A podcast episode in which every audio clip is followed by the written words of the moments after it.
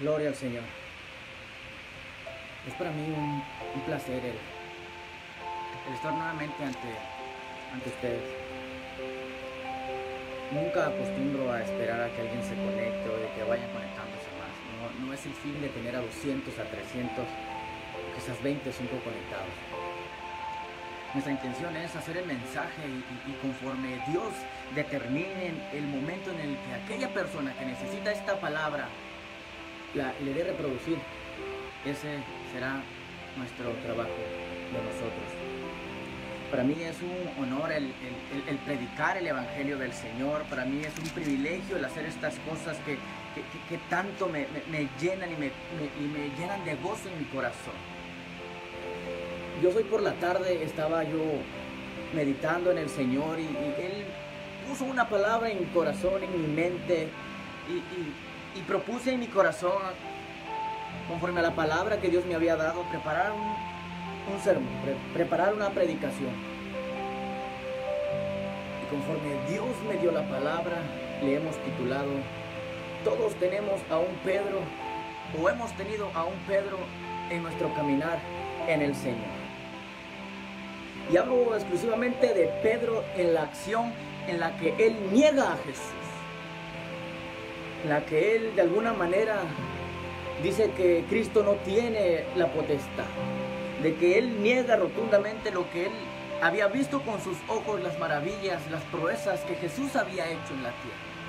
Toda aquella enseñanza él la tomó por basura en ese momento que él determina que no le conoce. El enemigo hoy quiere decirnos a nosotros que nos hemos quedado encasillados en el momento de la negación a Jesús. Pero esa es una mentira del diablo. Y Dios nos ha dado una palabra poderosa en esta tarde, en la cual yo sé que una alma va a ser transformada. Que un corazón de piedra va a ser transformado en una de carne. En donde el Espíritu de Dios va a llegar y va a hacer estragos en la vida de aquella persona que no ha vivido conforme a Dios.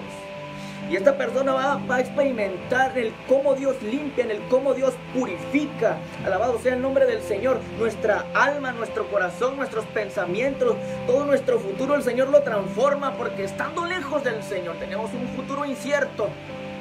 Pero una vez que nosotros aceptamos a Cristo en nuestro corazón tenemos un futuro asegurado y esta es la presencia de Dios. Pero conforme vaya siendo nuestro caminar, el Señor va a irnos limpiando, va preparando a fin de que seamos ese instrumento santificado y dispuesto para toda buena obra y en el día de su venida ser levantado. Aleluya en su encuentro en gloria.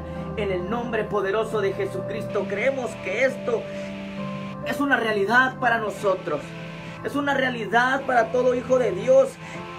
El que se ha levantado con el Señor. Dice la palabra del Señor. Dice la palabra del Señor en, Lucas 22, del 31 al 34. Hay una palabra poderosa para nosotros hoy. Y dice, Jesús anuncia la negación de Pedro. Jesús dice que Pedro lo va a negar. Pero antes de- de decirle a él que lo va a negar, le está dando una advertencia para que él prepare su corazón. Le está diciendo, yo estoy intercediendo por ti, para que no seas tentado, para que no mengues. Y dice San Lucas 22, 31, dijo también el Señor, Simón, Simón, he aquí Satanás nos ha pedido para zarandearte. Para zarandearte con, como a trigo, dice. Pero yo he rogado por ti que tu fe no falte y tú una vez vuelto confir- confirmes a tus hermanos.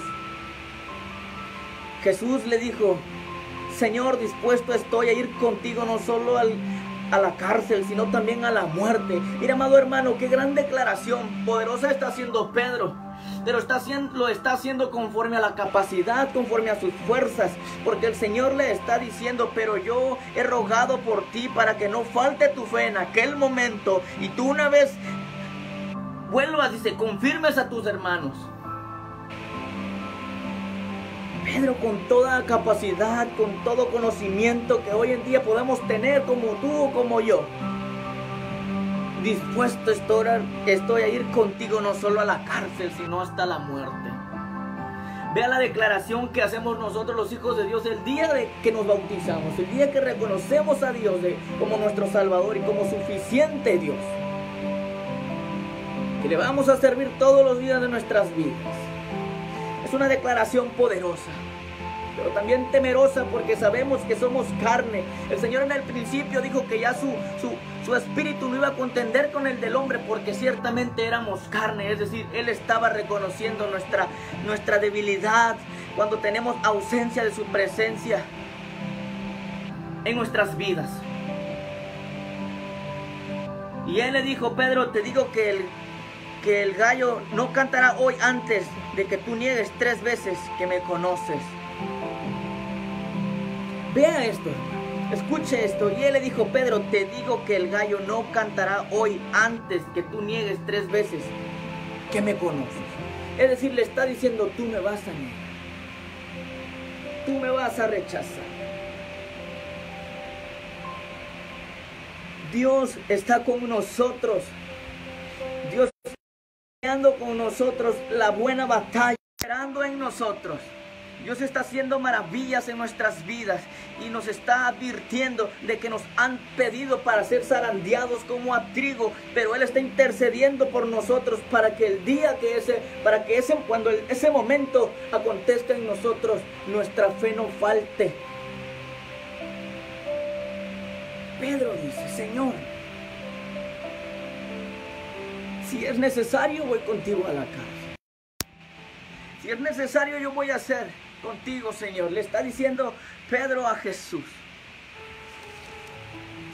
Escuche esto, hermano.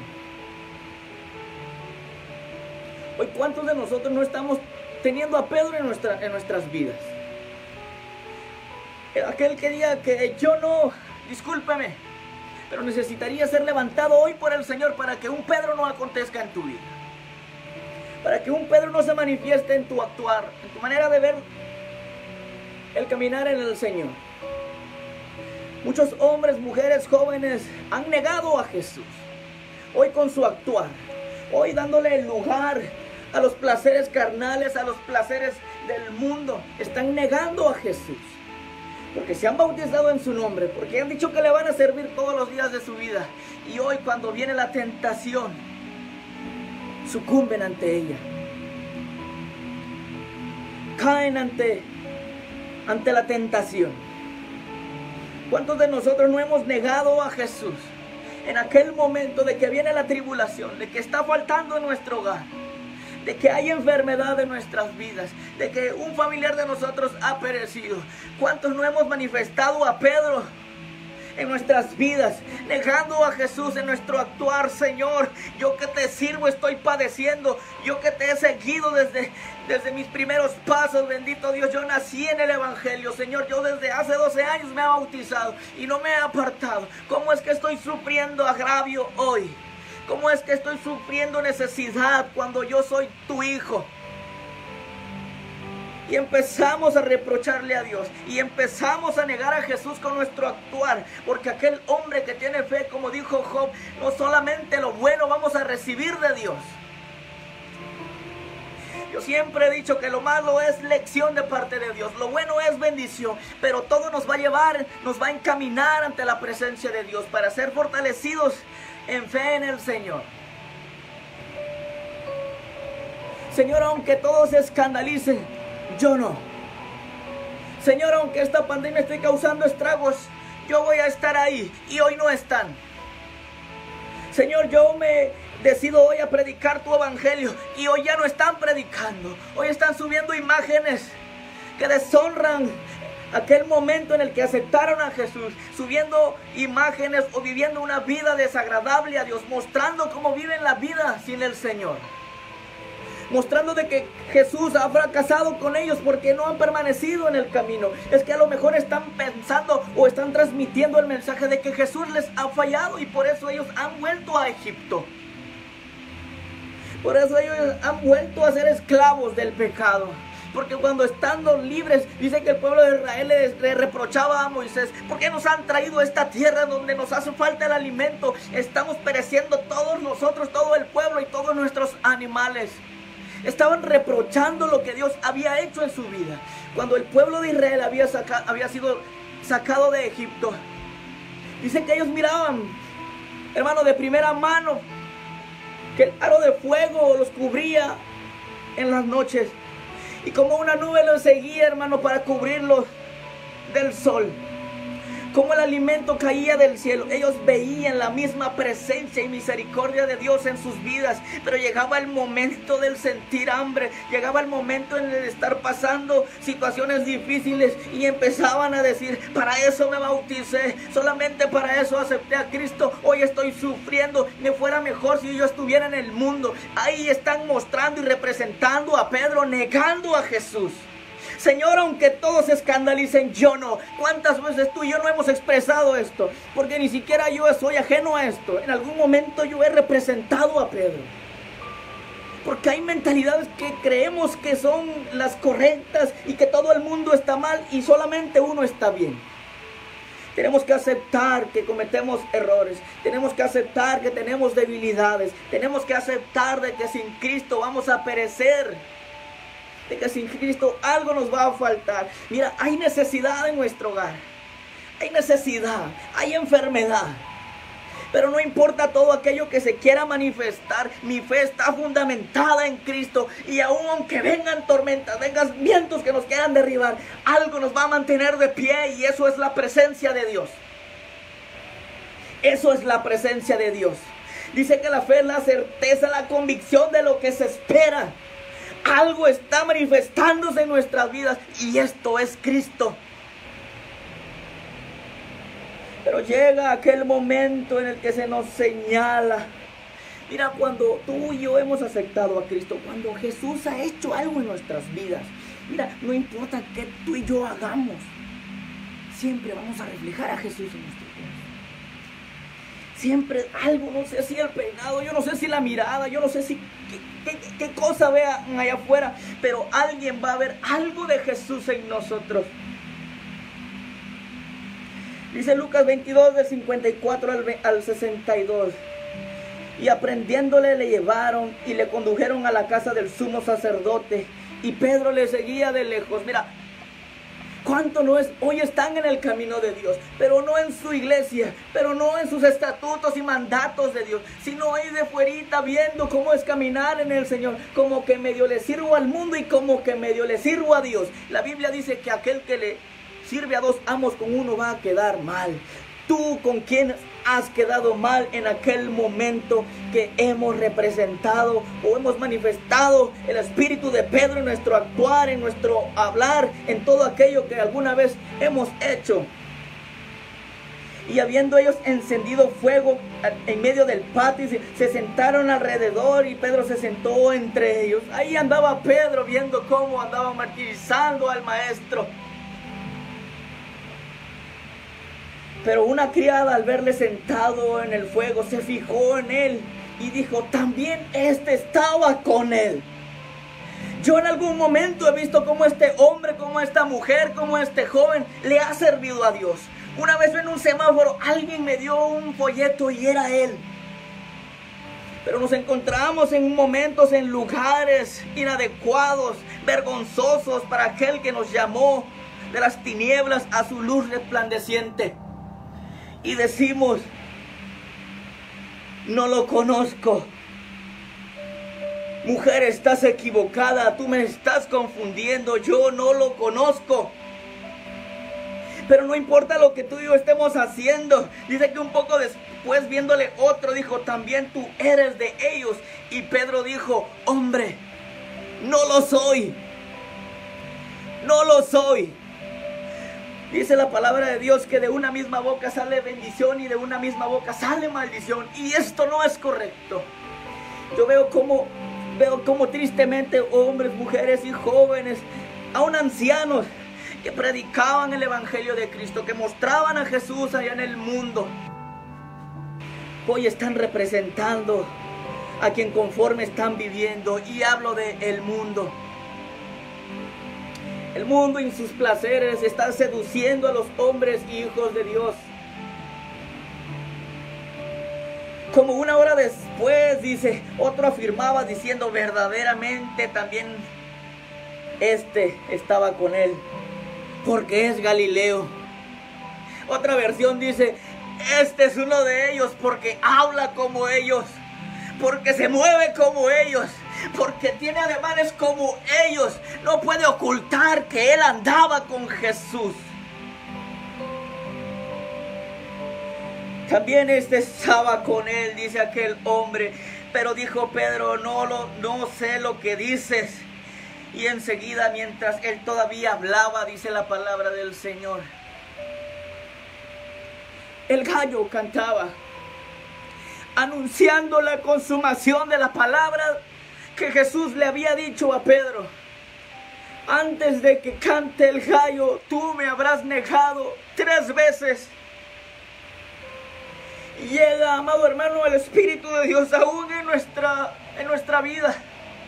Dando quizás exhalando el último aliento de presencia en nosotros.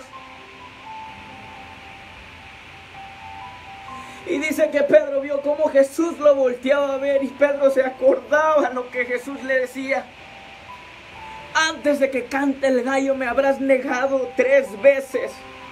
Mi hermano, cuando nos equivocamos, por lo regular sentimos, sentimos el arrepentimiento una vez que hemos consumado el mal actuar. No tenemos esa capacidad quizás de detenernos, de decir, no, yo no voy a, a pecar contra Dios de tan manera vergonzosa. No lo voy a hacer había sido consumada la palabra que Jesús le había dado a Pedro. Aquel hombre que decía, Señor, yo si es necesario voy contigo hasta la cárcel. Señor, si es necesario yo voy contigo hasta la muerte. Señor, aunque todos escandalicen, yo no.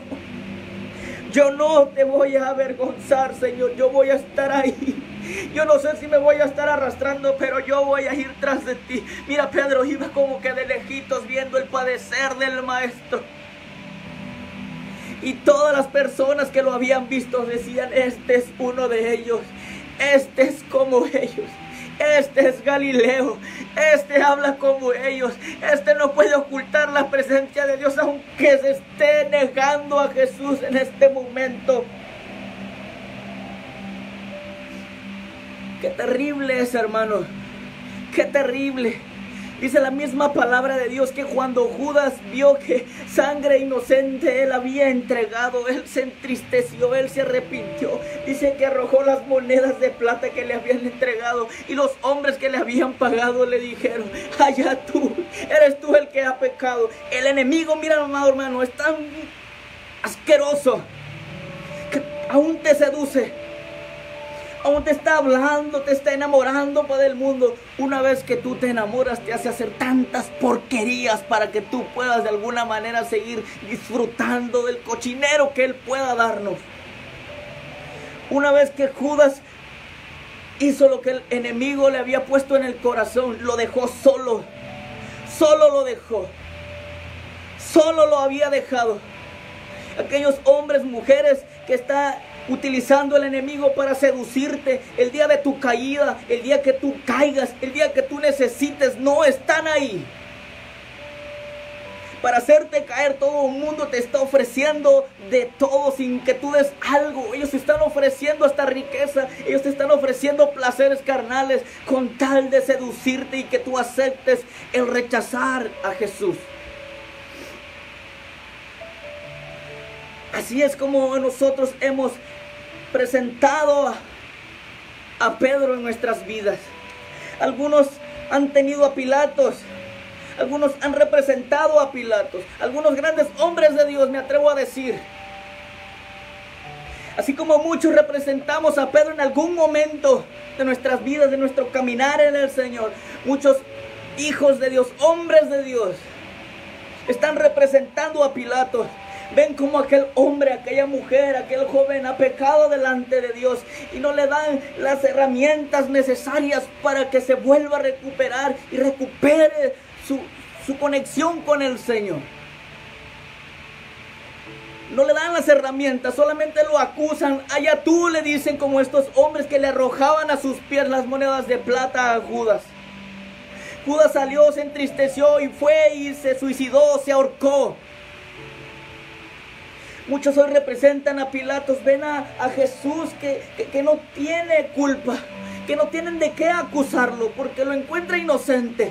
Y dice que solamente se lava las manos y dice, sangre inocente, de ella yo no me hago cargo. Yo me lavo las manos, dicen muchos. El hombre peca, la mujer peca, el joven peca, pero dice Pilatos el día de hoy, yo me lavo las manos. Yo me lavo las manos, dice el pastor. Yo me lavo las manos, dice el obispo. Yo me lavo las manos, dice aquel que está a cargo de la iglesia. Cuando uno de sus miembros ha caído, te está siendo confrontado, te está sintiendo agraviado, agredido.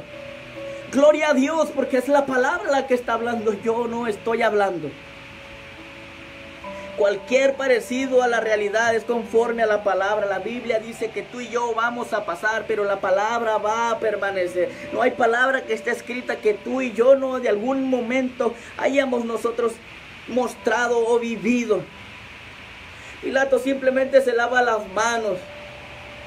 Yo me limpio las manos de toda sangre inocente. Así es el enemigo también. Ya entregaste a Jesús, Judas.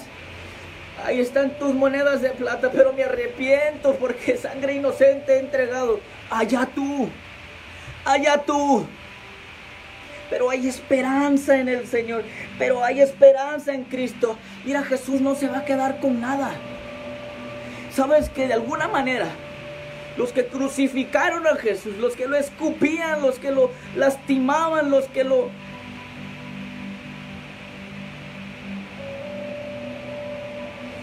que les daban la última estocada. De alguna manera hemos sido tú y yo. Hemos sido tú y yo. Jesús padeció. No nos podemos ni imaginar todo el dolor, todas las marcas, todas las cicatrices, toda la sangre, todo el dolor que pudo haber reflejado Jesús en aquel momento. Pero alguna vez estando en la cruz dijo, Padre, Perdónalos, pues no saben lo que hacen. Es decir, cuando tú estás pecando, cuando tú estás fallando, Jesús está diciendo, Padre, perdónalos porque no sabe lo que hace. Nos está poniendo inocente a nosotros que de alguna manera provocamos su crucifixión. Porque dice que en el principio nuestra mente y nuestro corazón solamente estaba el hacer la maldad. Tal pareciera que esto quedó en el Génesis y no en el actual. Actualmente estamos viviendo peor que quizás que Sodoma y Gomorra. Peor, peor. Hoy todo el mundo anda pidiendo sus derechos, hasta los cristianos andan allá haciendo plantones en los palacios municipales, en las, en las dependencias gubernamentales, pidiendo un derecho. No decimos y predicamos nosotros que no somos de esta tierra. Entonces, ¿por qué andamos pidiendo derechos cuando hay alguien, hay alguien que está sobre todas esas cosas y a Él debemos de clamar, porque si dos o tres se pusieran de acuerdo en oración, aleluya, lo que nosotros pidiéramos o nos pusiéramos de acuerdo, dice que el Señor lo haría. Pero no hemos entendido esa parte. Es como cuando llegaron a, a, aprender a Jesús. Dice que Pedro sacó su espada y le voló la oreja derecha a uno de los soldados. Muchas veces queremos actuar o defender a Jesús con nuestras fuerzas, como si fueran necesarias nuestras fuerzas, cuando nuestras fuerzas nos han llevado al fracaso. A Pedro sus fuerzas, su capacidad de hablar quizás, por lo que él sentía, Señor, aunque todos escandalicen, yo no declaraba a él fielmente, creyéndose él mismo esas palabras, creyéndose él mismo. Y dice que Jesús levantaba la oreja, se la volvía a poner y se la restauraba aquel que lo estaba aprendiendo. ¿Puedes imaginar esto? ¿Puedes imaginar esto? Jesús poniendo por inocentes a todo aquello que le habían agraviado, que lo habían lastimado, que lo habían llevado a esa muerte tan vergonzosa que era la crucifixión. Pero Jesús aún con todo eso guardó misericordia para nosotros. Hay restauración en Cristo. Esto no es algo que yo me haya inventado. Es algo que Cristo vino a hacer. Jesús vino, dijo, no por los enfermos, porque, no por los sanos, porque ellos no tienen necesidad de doctor, sino yo vine por los enfermos por los pecadores, a llamarlos al arrepentimiento. A eso vino Jesús, a traer libertad al cautivo, a darle, a darle vida aquel que estaba muerto en pecado. Dios vino a traernos vida y abundancia. De cierto te digo que cuando eras más joven le decía Jesús a Pedro, le daba una palabra poderosa. Y dice que una vez Jesús había resucitado. Cuando hubieron comido, Jesús dijo a Simón Pedro, Simón, hijo de Jonás, ¿me amas? En algún momento, mira hermano, le hemos fallado a Dios. Y esto que les voy a leer a continuación, lo hemos experimentado tú y yo. ¿Ves cómo la palabra va a seguir obrando en nosotros? Nosotros de alguna manera vamos a seguir representando la palabra. Cuando hubieron comido Jesús dijo a Simón Pedro, Simón, hijo de Jonás, ¿me amas más que todos estos? Le respondió, sí Señor, tú sabes que te amo. Sabes que te amo. Jesús le dijo, apacienta mis corderos. Mira, aquel que le había fallado a Dios, Dios le estaba diciendo, apacienta mis corderos. Hoy en día los ponemos en salas de espera a ver si en algún momento Dios vuelve a tener misericordia. Qué increíble es esto. Volvió a decirle la segunda vez, Simón, hijo de Jonás, ¿me amas? Pedro le respondió, sí, Señor, tú sabes que te amo. Y le dijo, pastorea mis ovejas. Jesús estaba probando la fe restaurada de, Pedro. Jesús está probando nuestra fe restaurada. No importa si le hemos fallado a Dios, si, experimentamos aquella tristeza que es de acuerdo a Dios, que dice, genera arrepentimiento para salvación. Dice que una vez que Pedro vio que Jesús le había mirado, él recordaba las palabras de Jesús. Y dice que salió y lloró amargamente. Uno había salido triste, arrepentido y se fue y se suicidó. La tristeza de acuerdo al mundo es eso. Genera muerte. Y el otro dice que salió y lloró amargamente. Había frutos dignos del arrepentimiento en Pedro. Había frutos dignos de arrepentimiento que Cristo estaba viendo, que estaban haciendo en Pedro, como lo está viendo en nosotros. El enemigo quiere decirnos que nos vamos a quedar ahí llorando amargamente, que nuestra única salida es seguir en pecado o ir y quitarnos la vida. Cuando Jesús dice, Padre, perdónalos porque no saben lo que hacen. Le dijo la tercera vez Jesús, Simón, hijo de Jonás, ¿me amas? Dice que Pedro se entristeció y le dijo, Señor, tú sabes que te amo. ¿Te imaginas que pudo haber estado sintiendo Pedro? Que por tercera vez Jesús le volvía a preguntar, Simón, hijo de Jonás, ¿me amas? Pedro se entristece y le dice, Señor, tú sabes todo, tú sabes que te amo. Y Jesús le restaura y Jesús le fortalece y Jesús renueva sus fuerzas y le dice, apacienta mis ovejas. Y le dice, de cierto, de cierto te digo que cuando eras más joven te seguías e ibas a donde querías, mas cuando ya seas viejo extenderás tus manos y te ceñirá otro y te llevará a donde quiera, a donde no quieras. Había de glorificar a Dios y dicho esto dijo, sígueme. No le dijo, me has negado, ay, quédate avergonzado. A ver, espérate un año, vas a estar en un proceso, a ver cuándo yo vuelvo a tener misericordia de ti, Pedro. Muchos toman el lugar de Pilato, yo me lavo las manos. Y allá Dios, ¿qué hace contigo? Y allá Dios, y allá ustedes, y allá ustedes. Quiero invitarte, amado amigo, hermano, que puedas estar viendo esto. Ora a Dios, aún hay esperanza, aún hay esperanza. No importa cuántas veces tú hayas caído, no importa cuántas veces tú hayas, le hayas fallado a Dios, si tú te levantas, si tú te levantas, ahí está Jesús para extender sus manos hacia ti y levantarte como había levantado a Pedro cuando empezaba a hundirse en la mar. Qué tremendo es esto. Quizás estamos cayendo porque nos hace falta fe, pero el Señor nos va a levantar y nos va a fortalecer. Porque ciertamente Dios vino a restaurar todo aquello que el enemigo ha venido a destruir. Jesús es la esperanza fiel. Jesús es nuestra esperanza. Hay restauración en el Señor. Así como mostramos a Pedro el momento de negar a Jesús, mostremos a Pedro llorando amargamente cuando le hemos fallado a Dios y que esa tristeza conforme a Dios empiece a generar en nuestra vida, en nuestra alma, en nuestro espíritu, esos frutos dignos del arrepentimiento y Jesús va a decir, perdonado eres porque no sabías lo que hacías. Y Jesús te va a levantar porque no quiere que te vayas al lugar de tormento. Él vino a salvar tu alma. Él vino y dice que no vio su trono como a cosa que aferrarse, sino que despojándose y avergonzándose a sí mismo, bajó, se hizo carne y sufrió hasta la muerte y muerte de cruz. Dios está con nosotros, Dios está con nosotros, Dios está con nosotros.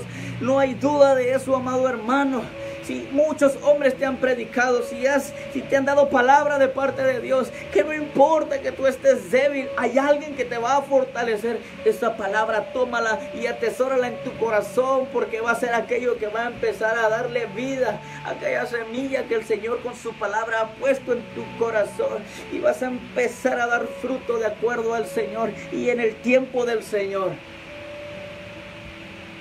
Alabado sea el nombre de nuestro Señor Jesucristo. Gloria a Dios, gloria a Dios. No importa la tribulación, mantente de pie. El Señor contigo está. El Señor contigo está. Voy a hacer una oración. Yo no conozco tu nombre, pero ciertamente Cristo sí lo sabe. Padre, ante tu presencia estoy este momento, bendito Dios, tú estás con nosotros y tu bendición, Padre eterno, es una garantía, Señor eterno. Te pido por aquellos hombres, por aquellas mujeres, mi Dios, que están viviendo en tribulación. Aquellos hombres que están viviendo desesperanza, Padre, porque han pecado contra ti porque te han fallado y se sienten avergonzados y sienten, y sienten que no van a tener una oportunidad más, Padre. Obra poderosamente en aquel lugar donde ellos se encuentren, Padre Celestial. Y pon, mi Dios, de, de, tu presencia en ellos, Padre bendito. Hazle sentir de que tú estás allí, de que tú estás presente, bendito Dios. A ti la honra y la gloria. Restaura, Padre, aquellos matrimonios. Restaura, Padre eterno, aquellos jóvenes, Padre celestial, que se han alejado de ti. Restaura, bendito Dios, aquellas mujeres, Padre, que están viviendo en desolación, Padre, porque han perdido a un ser amado, porque están viviendo dificultades, Padre, y no ven la bendición de ninguna parte, Padre. Manifiéstate poderosamente, Señor eterno. Aquel hombre que los vicios lo ha mantenido lejos de ti, Padre, rompe toda cadena. Aquel joven, Padre, que está siendo seducido, mi Dios, en este momento, que está a punto de pecar, manifiéstate en su vida, Padre, y hazlo huir, mi Dios, despavoridamente de aquel lugar. Obra, Padre, bien de los que tú amas. Y este es tu pueblo, bendito Dios. Bendice a los ancianos. Bendice a las madres solteras. Bendice a los hombres, a las mujeres, a los jóvenes, Padre Celestial. Bendícelos, Padre, en el nombre poderoso de Jesucristo. Amado hermano, el Espíritu de Dios sigue vigente en nuestras vidas. El Espíritu está ahí cuando tú sientes arrepentimiento. Es porque el Espíritu está ahí haciendo estragos contigo de que no peques, de que no lo vuelvas a hacer, de que te levantes, de que te recuperes. Porque poderoso es Dios para pelear tu batalla. Sido un hermoso privilegio de parte de Dios hacer esto. Y no es competencia, mira, es de quién lo, a quién lo miran más. Mira, yo no predico para convencer a nadie. Y te voy a decir por qué, porque no lo puedo hacer, no tengo esa capacidad. Yo solamente sé predicar la palabra de Dios, solamente sé dar testimonio de lo que Dios ha hecho conmigo, de que recibas la palabra o no, ni siquiera depende de Dios, depende de ti, que tú lo dejes entrar en tu corazón. Y Dios va a hacer maravillas contigo. Porque yo no predico para convencer, yo predico para confirmar a aquellos que Dios está levantando. Aquel que necesita una palabra por medio de este hombre. A lo mejor falto delante de Dios. Dios está hablándote porque te ama. Porque te ama, porque te ama. Dios sigue hablándote. Dios está tocando tu puerta porque te ama. Porque no quiere que te vayas al lugar de tormento. Esto es una realidad. Esto es una realidad. Dios te bendiga, Dios esté contigo y, permítele a Dios estar contigo porque es tu decisión. Nada tenemos que darle a Dios, solamente nuestra voluntad. Dásela. Es conveniente que lo hagas. Un hijo que está perdido vicios. Tu esposo anda caminando, tu esposa está caminando. importa cuál sea nuestra necesidad, si las ponemos en las manos de Dios, dice la palabra, ellas van a ser un éxito en sus manos. Mi deseo más grande es que Dios obre maravillosamente en tu vida. Un fuerte abrazo y fuerza, fuerza pueblo de Dios, fuerza pueblo de Dios. Bendiciones.